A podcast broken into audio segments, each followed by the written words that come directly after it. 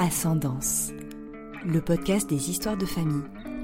Bonjour et bienvenue sur ce nouvel épisode de Carnet de Reco, le format bonus qui sort chaque mois entre chaque épisode d'Ascendance où je vous parle d'une œuvre culturelle reprenant à différents degrés et points de vue les thèmes signatures du podcast. La transmission, les histoires familiales, la mémoire. Je vous souhaite une belle écoute. Bonjour, bonsoir, Bon après-midi, bon matin. J'espère que vous allez bien et bienvenue dans ce nouvel épisode de Carnet de Reco que je suis très heureuse d'enregistrer car c'est la première fois depuis plusieurs semaines que je ressors le micro. Donc je suis contente, euh, surtout que c'est pour vous parler aujourd'hui d'un film documentaire euh, assez particulier euh, qui est sorti le mois dernier qui s'appelle Les filles d'Olfa, qui a été réalisé par Kauter Ben Amia et dont je suis ressortie bouleversée. On va en parler. je vais vous lire le synopsis la vie d'Olfa, tunisienne et mère de, quatre filles, pardon, aussi entre ombre et lumière. Un jour, ces deux filles aînées disparaissent. Pour combler leur absence, la réalisatrice Kauter Benamia convoque des, actrices, oh là, pardon, professionnelles et met en place un dispositif de cinéma hors du commun afin de lever le voile sur l'histoire d'Olfa et ses filles. Un voyage intime, fait d'espoir, de rébellion, de violence, de transmission, et de sororité qui va questionner le fondement même de nos sociétés. Donc euh, voilà, euh, ça on voit, euh, le sujet on voit plutôt du lourd, on est quand même sur un sujet extrêmement vaste, extrêmement sensible et extrêmement beau. Enfin je pense que vous aurez compris pourquoi j'en ai voulu en faire un carnet de recommandations. Et au-delà de ben, l'universalité de, l'histoire de, ces femmes, le format de ce documentaire est incroyable. Euh, je crois que c'est aussi beaucoup ça qui m'a touchée.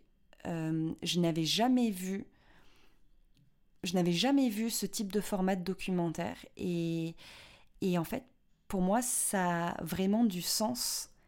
ce format s'imbrique parfaitement avec les problématiques de l'histoire d'Olfa et, et, celle de ses filles.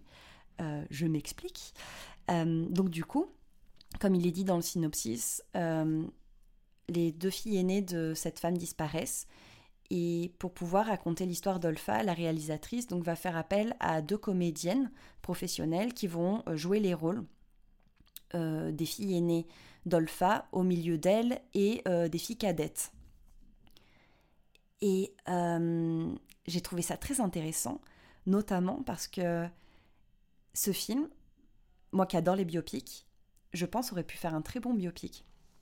Je trouve que les biopics, euh, quand on va au voir au cinéma, quand il y en a qui sortent sur des personnalités fortes, euh, c'est toujours le moyen d'apprendre énormément euh, une histoire. Mais là, le choix, c'est pas placé sur un biopic, parce que ce n'était pas. En fait, l'idée n'était pas seulement de transmettre, je pense, de la part de la réalisatrice l'histoire de cette femme, mais c'était aussi pour que Olfa et ses filles puissent en fait travailler en constellation familiale pendant tout le tournage. Euh, la, constellation familiale, euh, si euh, vous ne connaissez pas le, concept, je vous invite à écouter l'épisode de Carnet de Reco que j'avais fait sur un autre documentaire qui s'appelle Les Rivières, réalisé par Meihua, et qui rejoint, qui a vraiment beaucoup de points communs avec les filles d'Olfa, qui évidemment qui n'a rien à voir, qui est très différent, mais quand même qui regroupe énormément de points communs et où on parle de constellation familiale. Je vous invite à l'écouter. Euh, donc euh, voilà, c'est vraiment un outil. Pour moi, ce film, c'est vraiment un, un outil d'utilité publique. Euh, au-delà de l'art, c'est que ça permet d'avoir ses propres questionnements par rapport à ce qu'on a reçu en termes de bah, transmission familiale, de de, trans, euh, de transgénérationnel et de ce qu'on reproduit. Ça permet d'avoir ces questionnements et ça permet à Olfa, la mère, de pouvoir euh, amener le dialogue avec ses filles. Et c'est là où les acteurs euh, professionnels, les actrices notamment, vu que ce sont des actrices, il y a aussi un acteur, les trois sont formidables, j'ai les noms d'ailleurs, je vais vous les donner parce qu'ils méritent d'être cités. Alors, déjà, on a Anne Sabri, qui joue Olfa. Alors, parce qu'en fait, voilà, pour vous expliquer un peu comment se présente bah, du coup la réalisation, les deux actrices qui jouent les deux sœurs aînées, donc Nour Kaouri et Irak Matar, qui sont merveilleuses, jouent du coup les deux sœurs aînées qui sont disparues et qui sont nécessaires pour pouvoir en fait recréer la famille au complet. et il y a Anne Sabri, euh, qui est une euh, très grande comédienne, très connue, euh, enfin voilà, qui est une énorme star au Maghreb, qui joue le rôle d'Olfa pour les scènes qui sont trop douloureuses, trop difficiles. Et il y a aussi, pardon, j'en oubliais un qui est très important, c'est Maj Mastoura, qui est un comédien aussi merveilleux et qui est là pour jouer les différentes personnalités masculines de l'histoire de la famille des filles. Donc voilà, c'est important pour moi de vous les citer.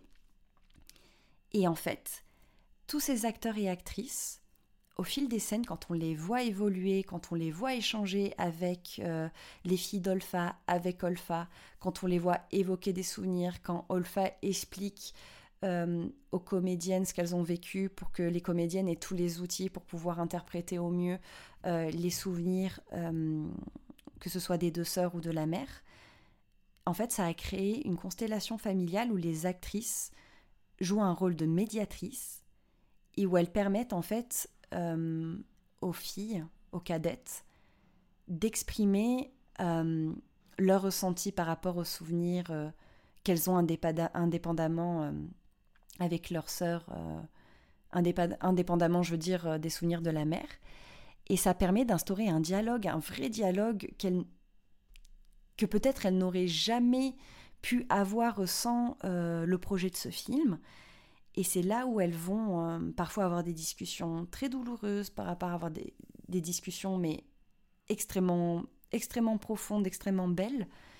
Et, en plus, hein, vraiment, quand on les voit évoluer pendant tout le film, on passe d'une émotion à l'autre très forte, du rire aux larmes. Enfin, c'est.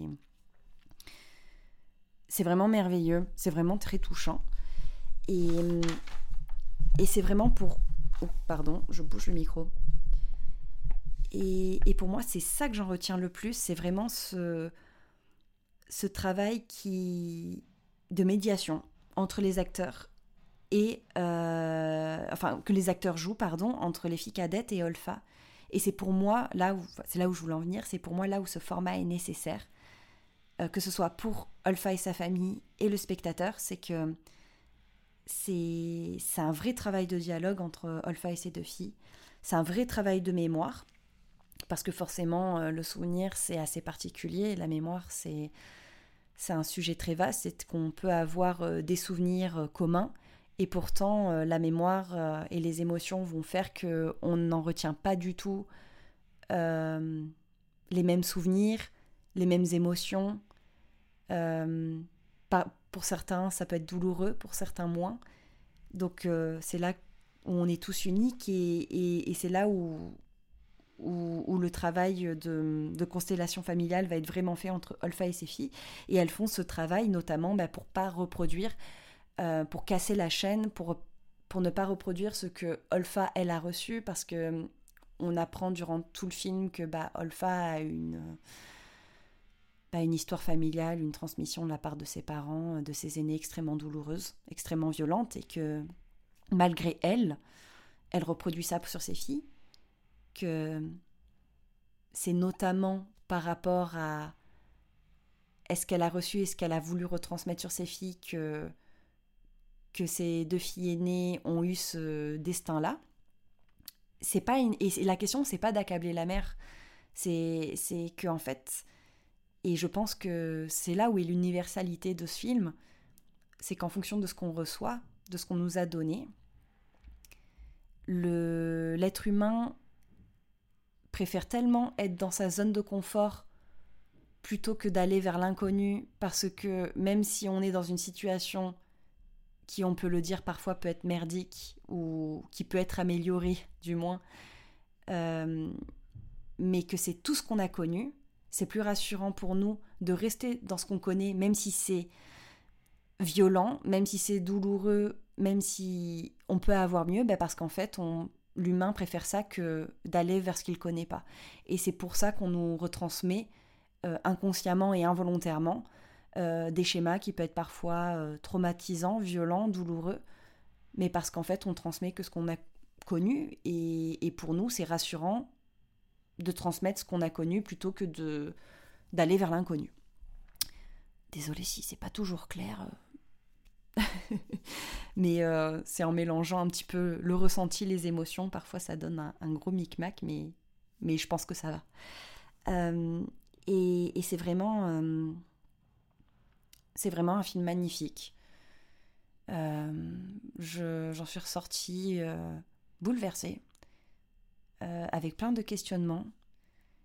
C'est assez difficile de vous en parler sans vous parler du dénouement parce qu'on évidemment, quand on va voir le film, on a plus de détails sur euh, actuellement la vie des, deux filles aînées. Mais voilà, pour moi, je trouve que c'est plus intéressant pour vous d'aller le voir en salle et de découvrir.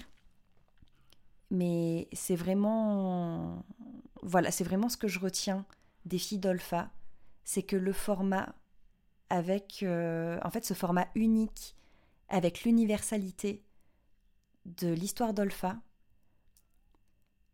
euh, s'imbrique parfaitement et du coup ça en fait vraiment un outil euh, devant lequel on ressent énormément de choses qui peuvent énormément résonner et qui nous font ressortir de la salle avec énormément de questions qui je pense sont utiles vraiment individuellement dans nos vies pour évoluer.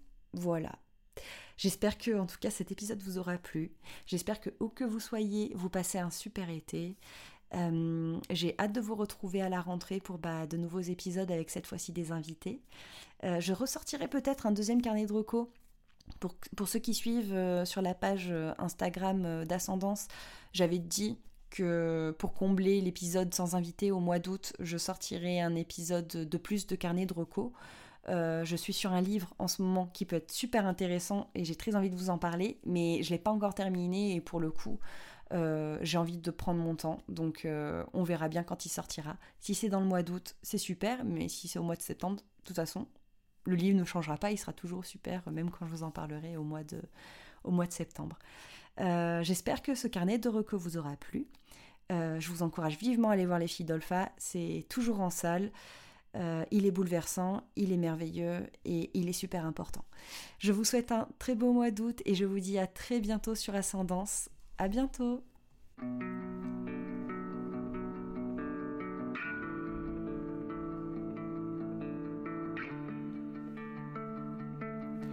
Merci beaucoup pour votre écoute sur ce nouvel épisode de Carnet de Reco. J'espère qu'il vous a plu. Euh, n'hésitez pas à vous abonner à Ascendant sur votre application d'écoute pour ne louper aucune sortie d'épisode. Le podcast est disponible sur Apple Podcast, Google Podcast, Spotify et Deezer. Et l'actualité du podcast est à retrouver sur son compte Insta, ascendance.podcast. Si cet épisode vous a plu, n'hésitez pas à le dire avec des étoiles ou un petit commentaire. Et à bientôt sur Ascendance. Prenez soin de vous.